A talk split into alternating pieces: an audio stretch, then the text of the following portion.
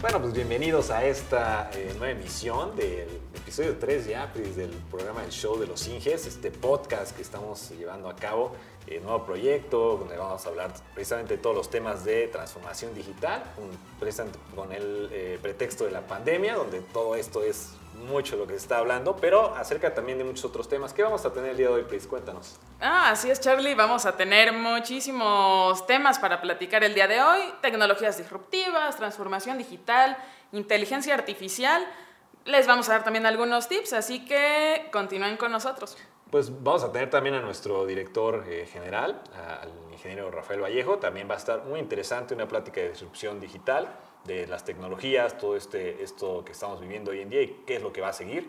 Pero bueno, vamos a, arrancar con esto, ¿te parece, Pris? Sí. Este, pues para empezar vamos a ver las noticias. Eh, eh, pues como saben, el pasado 8 de marzo pues fue el Día de la Internacional de la Mujer. ¿Qué nos puedes contar acerca de esto, Pris? ¿Qué estuviste leyendo? ¿Viste las marchas? ¿Viste todo lo que pasó? Sí, así es, Charlie. De hecho, como bien dices, pues fue el Día Internacional de la Mujer y hubo muchos eventos, fíjate, a lo largo de todo el país. Eh, hubo muchos muy dedicados pues, a la intervención de la mujer en, las áreas tecnológicas. Eh, tal es el caso del quinto encuentro de mujeres científicas que se llevó a cabo de forma virtual en el Politécnico Nacional, así pues como todos los eventos últimamente. Como todo hoy en día ya que es de forma virtual. Y sí, en este evento participaron cinco mujeres científicas destacadas en su ramo y en él estaban, o bueno, se pusieron a discutir acerca de los retos, de todo esto, digamos, em, eh, cómo ellas están logrando impactar en, hacia, digamos, toda la sociedad de mujeres mexicanas y cómo lo están tomando como referencia en este imaginario para que ellas también sepan que hay personas que se dedican a estas profesiones, que puedan aspirar, lo vemos por ejemplo hoy en día en las películas, ¿no? Que dicen, ah, bueno, vamos a poner una heroína para que también no solamente todo se trate de eh, superhéroes, etcétera, sino también que esté del otro lado de la moneda, ¿no? Entonces, ¿qué, opinas tú acerca de todo esto, Pris? Sí, así es, Charlie. Fíjate que, digo, adicional a este evento del Día de la Mujer, siento que también está muy relacionado con un evento que fue el mes pasado, en febrero, que fue la Semana eh, Nacional de la Incursión de la Niña y la Mujer en la Ciencia, que precisamente tiene este objetivo de acercar a eh, niñas y mujeres pues, a todas estas áreas STEAM, es decir, pues áreas tecnológicas, de ingeniería y de matemáticas. Eh, de hecho, te platico, Charlie, un dato que me pareció muy, pues parece increíble, o bueno, al menos a mí así se me hizo según datos del INEGI, de 10 estudiantes de ingeniería, nada más dos son mujeres.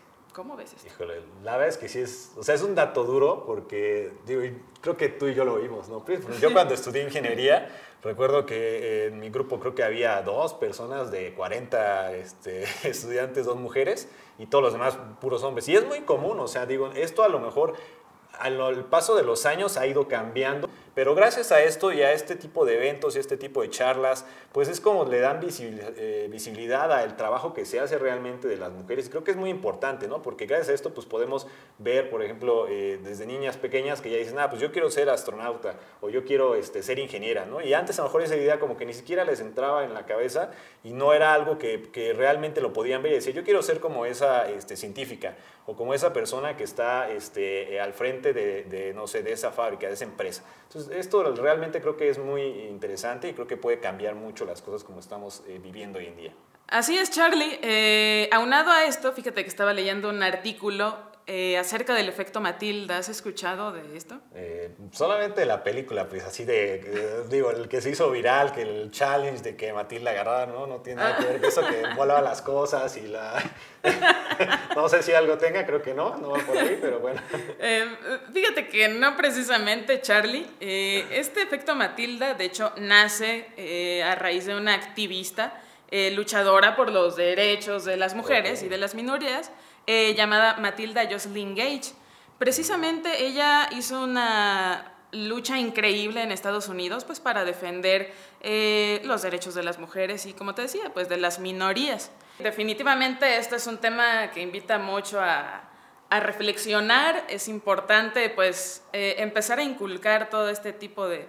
Pues eso es un cambio de paradigma, ¿no? A fin de, cuentas. prejuicios, todo esto. Por ahí había visto, no sé si está relacionado, Pris, pero había visto también que había una premisa con esta, eh, creo que es igual de esta campaña, que decían, por ejemplo, ¿qué hubiera pasado si Einstein hubiera nacido eh, mujer? ¿no? Si Einstein hubiera sido mujer, eh, en lugar de que el, el, persona que descubrió toda esta parte de la bomba atómica, todo esto, pues hubiera sido una mujer la que hubiera hecho todo esto.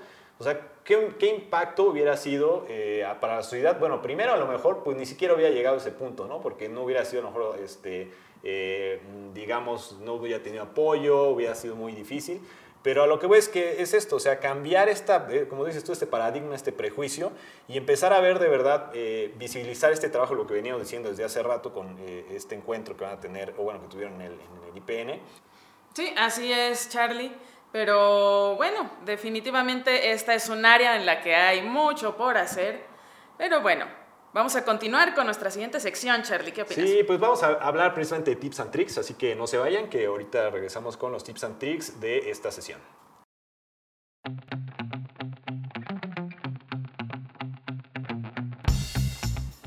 Muy bien, ahora continuemos con nuestra sección de tips and tricks y fíjate que eh, vamos a platicar acerca de todas las cosas que aprendimos a raíz del evento del Tree Experience World, Charlie. Sí, este evento que platicamos en el primer episodio, donde hubo un buen de charlas y queremos retomar algunos tips eh, prácticos que estamos seguros que les van a ayudar a ustedes un buen. Y fíjate, por ejemplo, yo eh, digo, asistía a muchas charlas, pero dentro de ellas asistía a una que era de la, de la compatibilidad y la importación de los archivos eh, hacia SolidWorks. ¿no? Tú sabes que hay un montón de extensiones, que SolidWorks abre prácticamente todo, pero digo, siempre, siempre cuando tú abres algún archivo, pues lo que quieres es que no batalles tanto en abrirlo y que tú sepas pues, que no vaya a tener errores, etc. Entonces, hoy te voy a, te voy a platicar, Pris, una serie de tips acerca de cómo eh, migrar tu archivo de manera exitosa, digamos. Ay, Charlie, qué bueno que justo vamos a platicar de eso, porque justo ahorita estoy batallando con un archivo eh, está muy detallado, pero no sé cuál es la mejor forma de abrirlo. O sea, me preocupa que de pronto en el proceso de importación pierda detalles o de pronto acabe pesando más, así que platícame, Charlie. Eh, eh, precisamente de eso vamos a hablar, pues, mira, en esta charla, pues enseñan muchas cosas, o sea, desde em, empezando por por qué surgen esos errores. En realidad, el problema, el meollo del asunto Digo, siempre nosotros nada más vemos el error y el cuadrito de, no, pues tiene tantas eh, caras mal, este, separaciones, etcétera, pero no sabemos realmente por qué pasa eso. En realidad lo que está pasando es que eh, los softwares trabajan con diferentes niveles computacionales en cuestión de decimales. Por ejemplo, SolidWorks trabaja con 16 decimales, lo cual es bastante bueno, y, eh, pero hay algunos softwares que trabajan con menos decimales y entonces lo que hace el software es que redondea lo que le falta y trata de interpolar esos valores para completar, digamos, los cálculos de, a la hora que migras entre uno y otro. Entonces, para ello, pues existen diferentes formatos. Por ejemplo, se inventó el formato STEP, que ya todos conocemos.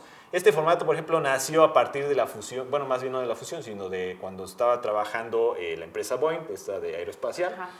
Eh, eh, estaba trabajando y en conjunto con el gobierno desarrollaron, digamos, un programa en alianza en donde querían precisamente una interfase que les permitiera a ellos trabajar con sus proveedores. En este caso, muchos proveedores utilizaban Unigraphics o, o, otros softwares. Y entonces decían, pues, ¿cómo voy a migrar los datos de mi proveedor y pasarlo al software que utilizaba Boeing, que en este caso es CATIA? Entonces decían, pues, ¿cómo fregado le voy a hacer para hablarle estos dos idiomas? ¿no? Entonces, ahí es cuando inventaron precisamente este archivo STEP y gracias a eso, pues, surgió, digamos, este formato. Pero, pues, tú sabrás o habrás visto, Pris, que dentro de los steps ahí va una serie de variantes, ¿no? Si los conoces, ¿has visto alguno de ellos? Ay, sí, Charlie, fíjate que, bueno, en primera está increíble, yo no sabía ese dato de que gracias a esta colaboración entre Katia y Boeing tenemos nuestro famoso archivo STEP. E, eso está, eso está muy bueno. Pero sí, Charlie, de hecho eso es algo que te iba a preguntar, porque de pronto, ya sabes, entre el mundo de extensiones que hay, de pronto está que STEP, A204, que AP214. ¿Cuál es la diferencia entre estos? Y fíjate que también, esto es, creo que yo, yo, también siempre, o en muchas ocasiones incluso me, he preguntado yo, bueno, ¿y cuál es la diferencia? O sea, ¿lo guardo en este step o lo guardo en este otro? ¿Cuál, eh, realmente cuál es el bueno, no? Y, digo, aquí hay una serie de cuestiones que hay que tener en cuenta que eh, precisamente descubrí gracias a esta charla. Y, por ejemplo, el step, el, el que es el A200, eh, el AP204, que es, digamos, el, uno de los primeros que salió, eh, varía, o bueno, la característica es que guarda solamente una, una serie de elementos. Por ejemplo, guarda cuerpos, guarda, eh, guarda caras, guarda eh, algunos colores, no todos, algunos nada más. Y eso es lo que exporta, digamos, en cuanto a la geometría. Si tú me dices, ah, bueno, pues entonces el 214, ¿qué es, ¿cuál es la diferencia? Bueno, el, el step, el 214, la diferencia es que aparte de esto también hay geometrías como cuerpos, como caras, eh, ahora sí te exporta todos los colores que tenga y también te empieza a exportar la parte de eh, capas y información de GDT. Entonces, si tú tienes un archivo que tenga información de GDT, lo puedes guardar en este tipo de step A214 y de esta manera lo puedes pasar. Pero ahora hay un nuevo step, o bueno, el más reciente, que es el 200, 242, eh, si no me equivoco, sí, creo que sí.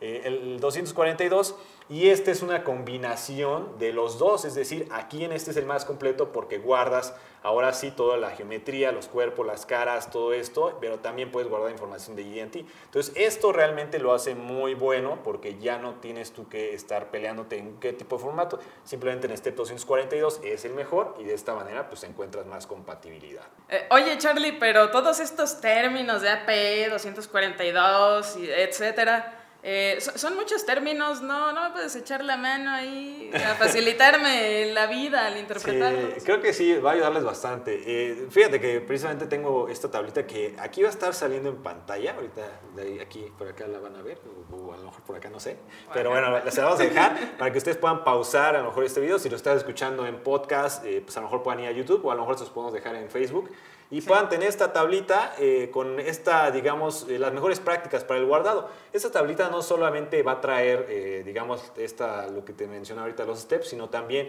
de acuerdo a cada tipo de software, en cuál es, digamos, la primera instancia, el mejor opción para exportar y ahí viene, ¿no? Viene uno, dos, tres opciones y obviamente el primero es el, que, el más recomendable y ya de ahí empieza este, eh, eh, los subsecuentes, ¿no? Entonces creo que va a ayudar bastante este tipo de información para que ustedes también conozcan que si están trabajando, digo, es muy común que nosotros en nuestro entorno trabajemos con este tipo de archivos, eh, proveedores, este, o etcétera, que simplemente bajamos de internet y lo queremos abrir, pues puedan hacerlo de manera correcta, ¿no? Órale, gracias por compartir conmigo esos tips del evento, Charlie, están bastante geniales. Eh, yo por mi parte, fíjate que aprendí mucho acerca de los atajos del teclado o los gestos del mouse. Seguramente van a decir que pues eso ya es, ya es un viejo conocido, ¿no? Pero la verdad es que todavía hay bastante por descubrir en ese ámbito. También eh, hubo mucha información acerca de cuáles son los periféricos adecuados eh, para ti como diseñador mecánico, por ejemplo. Así que esta información estuvo bastante buena. Podemos eh, igual, este, digo, vamos a lo mejor a ahondar en otro programa acerca, por ejemplo, esto de los periféricos es algo muy interesante, ¿no? Entonces igual podemos retomarlo para no dejarlo por ahí este, olvidado. También coméntenos qué tanto a ustedes les interesa saber de estos temas, si utilizan qué tipo de periféricos, etcétera, y los podemos discutir en otra sesión, ¿no? Incluso podemos traer algún invitado que nos, por ejemplo, Oscar traía su mouse de, este, de, con, para el túnel carpianos que ahora en lugar de estar así está volteado, o sea... Sí. Podemos discutirlo, pero bueno, pues precisamente hablando de Oscar, pues es nuestro siguiente invitado. Luis, ¿qué te parece si vamos a la sección con Oscar, donde nos va a platicar precisamente de todas estas nuevas tecnologías?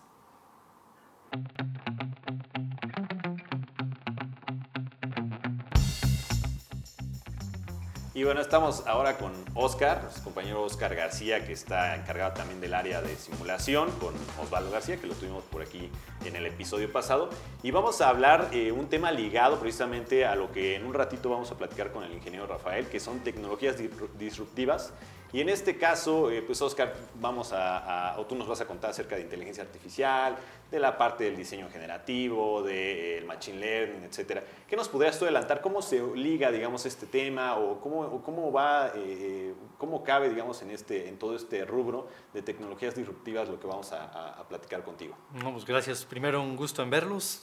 Eh, ya habíamos hecho el primer episodio a través de, pues, de forma virtual, ¿no? Pero nada como verlos cara a cara. Bueno, sin duda eh, el ingeniero Rafael va a hablar de manera más profunda de, estas tecnologías disruptivas, pero existen las dos, las dos vertientes, lo que son las empresas disruptivas y las tecnologías disruptivas. Y creo que esto tiene un común denominador que es, es, un tema de innovación. ¿no? Todas estas tecnologías giran alrededor de algo que se conoce como la industria 4.0 o la cuarta revolución industrial. Todo esto que tiene que ver con ciberseguridad, con realidad aumentada, con sistemas eh, autónomos o robots autónomos, Eh, creo que es un tema muy, muy interesante.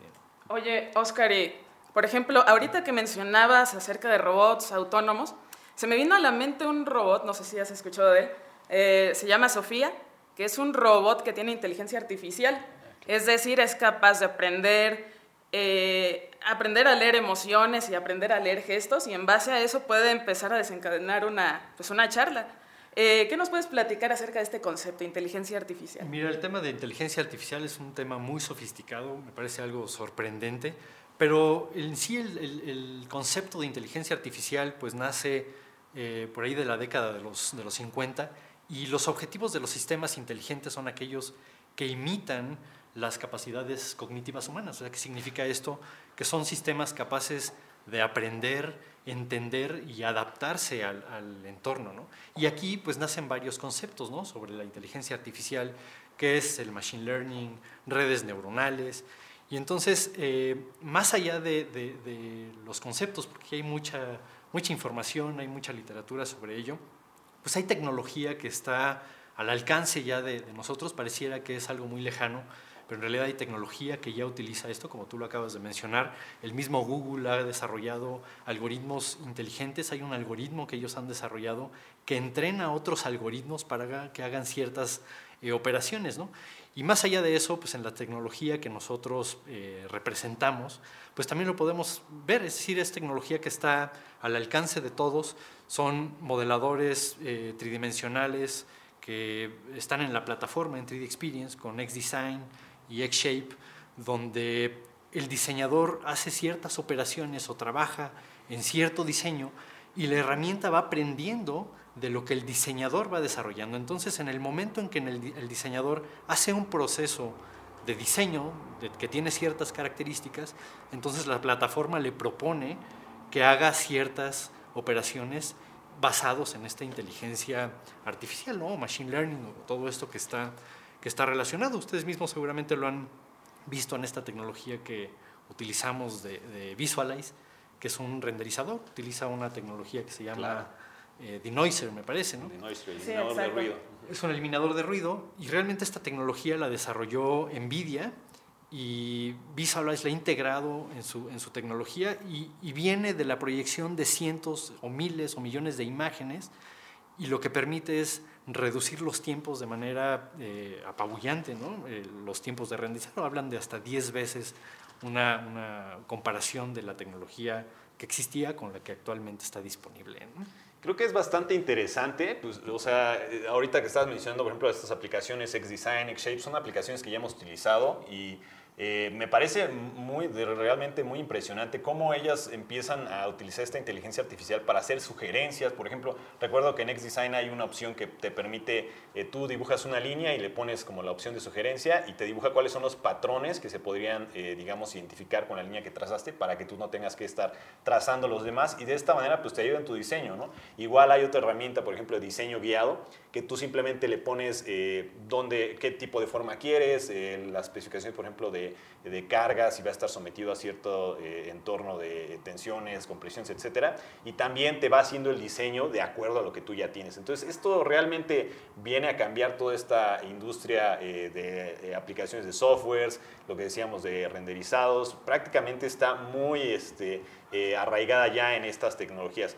Y el otro día por ahí escuché también acerca de otras tecnologías, por ejemplo, diseño generativo no sé en realidad si, este, si, esté ligado o sea algo completamente diferente, pero eh, ¿qué, cuéntanos, ¿qué, ¿qué, nos pudieras decir? Pues mira, creo que el, concepto de diseño, de, no degenerativo, diseño generativo, eh, tiene un, concepto muy, muy, muy específico.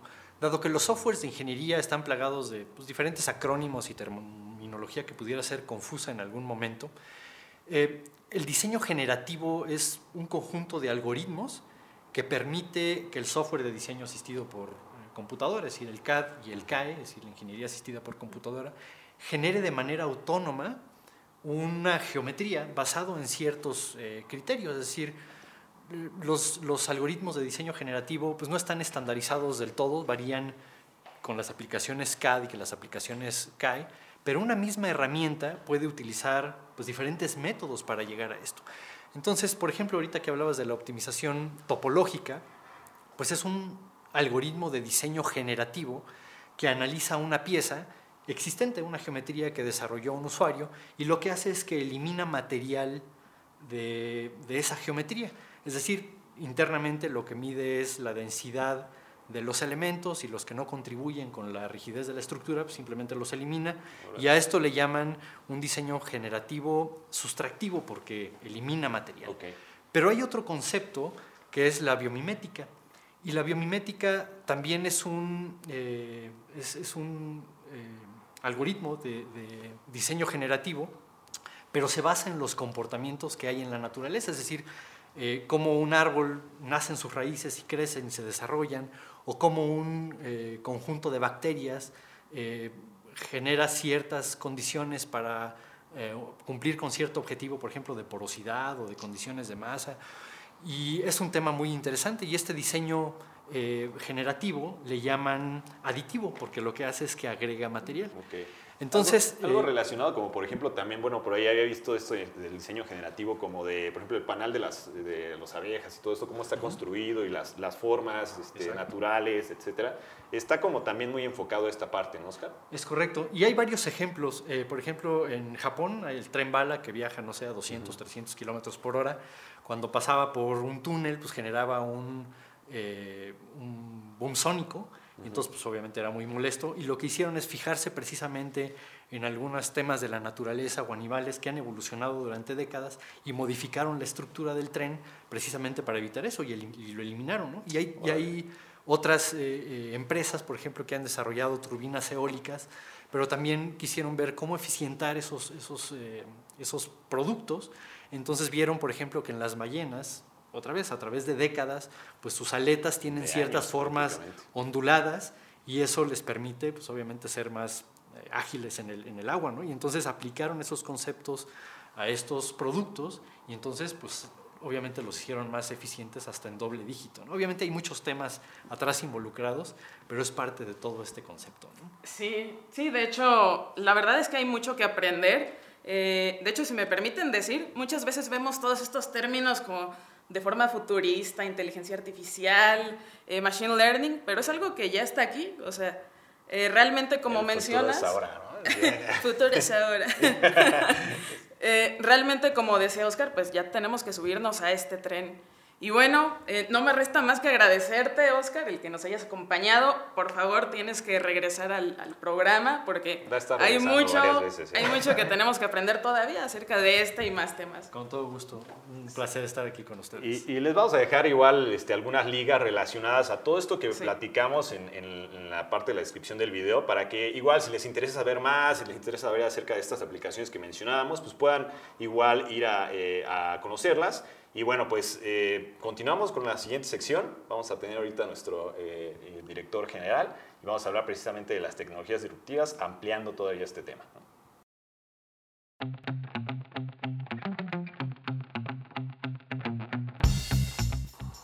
Muy bien, y continuemos con nuestra siguiente sección.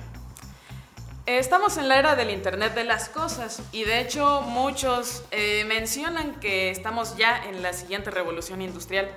Y es muy fácil suponer el por qué. Eh, nos estamos enfrentando a nuevos retos, se están transformando la forma en la que hacemos todas nuestras actividades, cómo nos relacionamos y cómo trabajamos.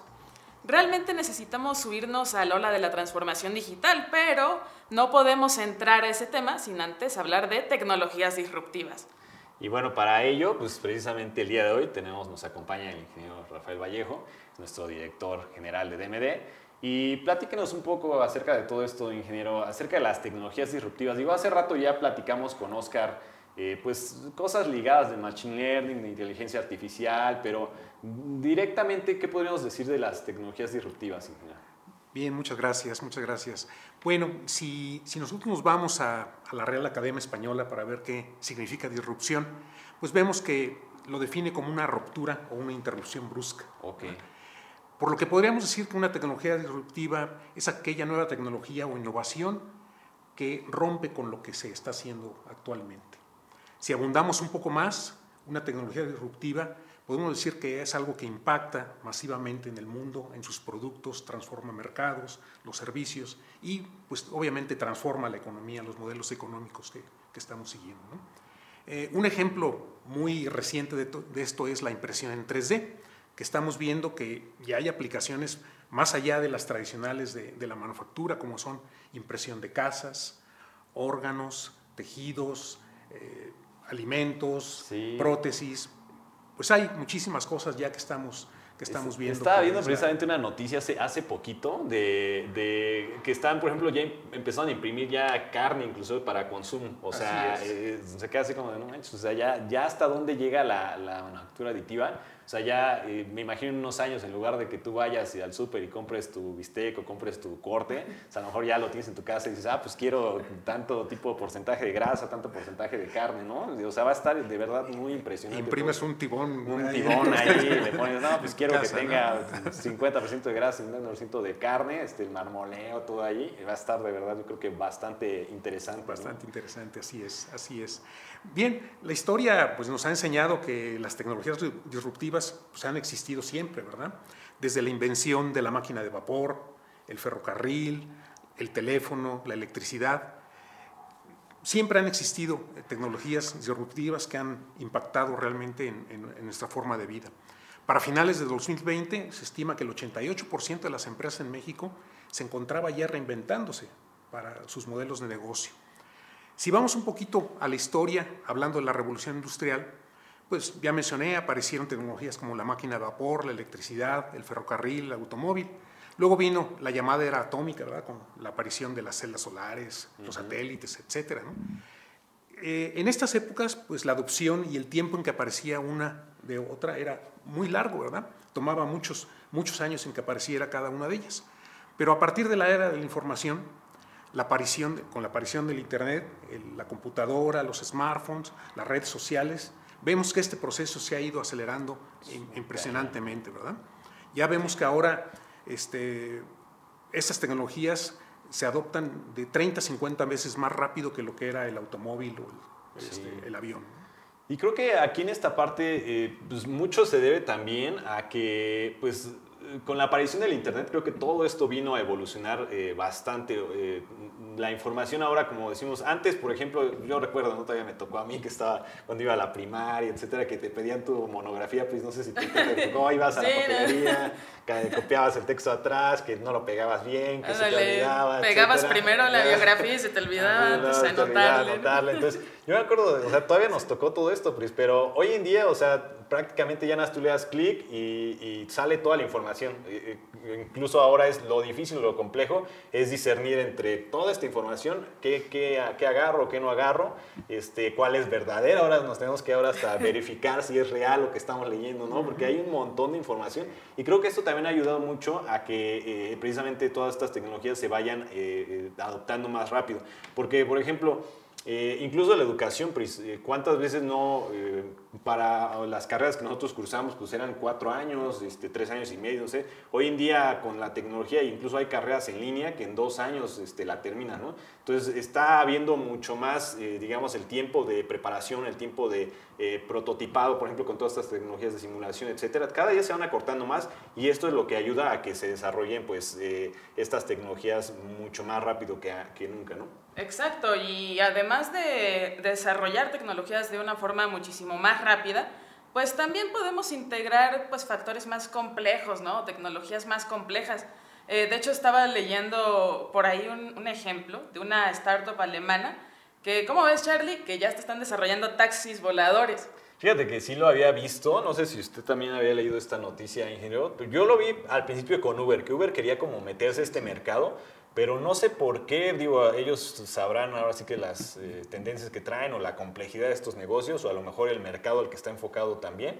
Pero creo que Uber no le iba a entrar y precisamente otras te- este, empresas, por ejemplo esta alemana, pues estaba ya me- empezando a desarrollar esto porque pues es, es, es una realidad. Creo que hoy en día es, es factible hacer este tipo de viajes cortos en, en- en, digamos, en- no en un helicóptero complejo carísimo, sino en, en dispositivos más, más pequeños, igual que sirven para el mismo uso y que están, eh, tienen, cumplen con todas estas normas de aviación, etcétera. Creo que es, creo que es viable, ¿no? ¿Usted escuchó algo de eso, ingeniero? Sí, así es. Pues eh, de hecho, de hecho, este, repasando, viendo un poquito atrás de lo que hay detrás de esas empresas, todo lo que, lo que están usando, pues vemos que hay, hay un fenómeno que se está dando que son la convergencia de esas tecnologías disruptivas. O sea, son varias tecnologías que están eh, incurriendo en el, en el, mismo momento.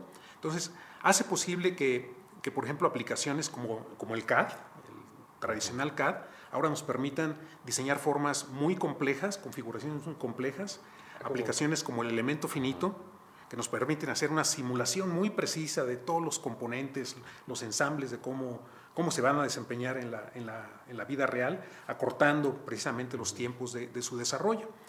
Vemos también los materiales, los materiales, nuevos materiales muy ligeros, muy resistentes, como mencionaba Oscar ahí, y a veces con formas que ah, imitan la naturaleza, fascinante, fascinante todo eso.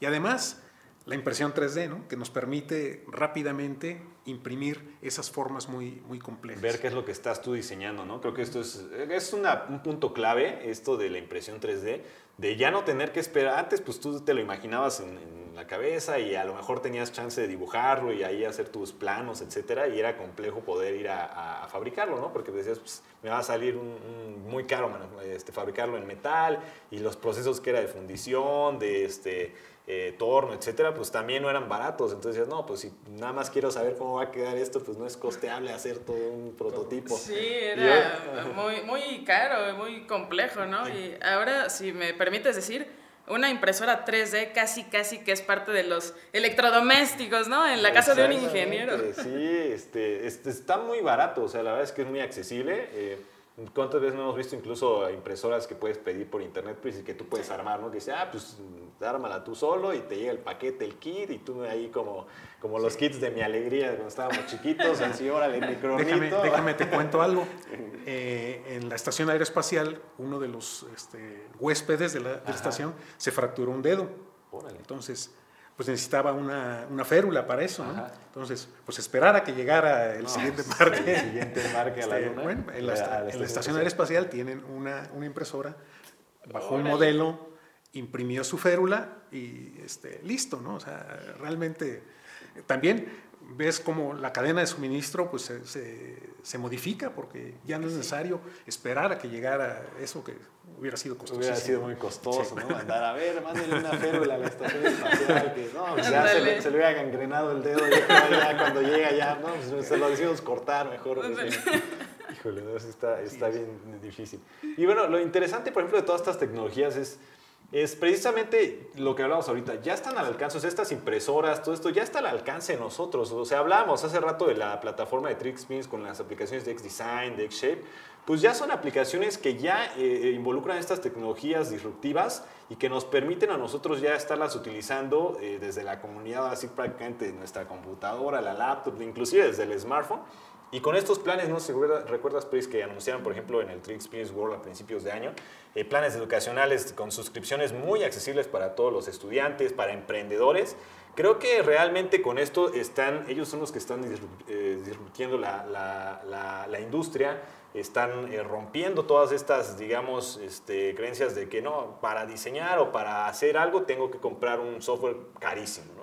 Entonces creo que hoy en día incluso hasta lo puedes hacer con tecnologías eh, a un precio accesible, que incluso ya hasta los modelos de suscripción nos permiten, ah, pues lo utilizo tres meses y después pues mi proyecto dura nada más eso y hasta ahí llega. Entonces, esto creo que está ayudando bastante, Pris. Sí, sí, de hecho estoy de acuerdo, Charlie, pero fíjate que asimismo, con todo esto que platicamos, que tal vez sea un tanto futurista en apariencia, eh, pues hay muchas empresas que todavía eh, están temerosas de subirse a esta transformación digital. De hecho, el 96% de las empresas creen que se van a enfrentar a una serie de barreras y retos eh, relacionados con esto de la transformación digital. Y no, y creo que ya se enfrentaron, pues digo, a nosotros ya nos pasó, este, pues de la noche a la mañana con la pandemia, de repente estábamos de que no, pues estás eh, dando, o estábamos, por ejemplo, a lo mejor dando capacitaciones presenciales o haciendo implementaciones, y de repente, pues de la noche a la mañana, no, pues ya no, o sea, no vas a poder ir al lugar, no, pasa, no, va, no vamos a poder, por ejemplo, tener contacto este, con, con los ingenieros, entonces tiene que ser todo virtual. Y a lo mejor nosotros en el entorno este, de ingeniería, todo esto, pues no ha sido tan difícil eh, esa, esa, curva de, de, transformación, de aprendizaje. Pero imagínate tú, por ejemplo, eh, pues muchos de los educadores o muchas personas que no están acostumbrados en su entorno a manejar todas estas tecnologías, pues sí ha sido una barrera muy compleja. Entonces ahora imagínate todos estos negocios que que pues van o están empezando o negocios pequeños, pues subirse a esta ola de la transformación digital creo que es, es complejo, ¿no? Esta, o sea, es un reto realmente, pero pues creo que también es necesario. Eh, y en base a eso, pues también pues tienen lo que mencionamos al principio, tienen que hacer un cambio en el modelo de negocios para pues ahora ver cómo eh, pues, le vamos a hacer para mantener este negocio, pero ahora en otro, bajo otro esquema ¿no? de la transformación. Sí, exactamente, y es inevitable, o sea, tenemos que adaptarnos y pues adentrarnos en todo ese cambio. Y, por ejemplo, ingeniero, eh, en México, ya hablando, vaya, a nivel pues, del país, eh, ¿Cuáles son las expectativas en cuanto a disrupción eh, digital? Bueno, se estima que, que, en México el 91% de, de, los negocios estarán usando inteligencia artificial y modelos de datos para precisamente poder prevenir este, disrupciones en su, en, su modelo, en su modelo de negocio. Ya vemos también que muchísimas empresas están ya contemplando el uso de, del blockchain para sus operaciones. En, en fin, pues hay, hay hay un tsunami de tecnología que está ocurriendo en el mundo, tenemos que voltear a ver este, hacia afuera para ver qué están haciendo otras empresas y qué cosas podemos nosotros empezar a incorporar en, nuestros negocios. Sí, exactamente. Y es que algo que hay que señalar, y digo una buena forma quizás de concluir, es que, pues como dice el ingeniero, hay que voltear a ver a los otros países, qué están haciendo ellos.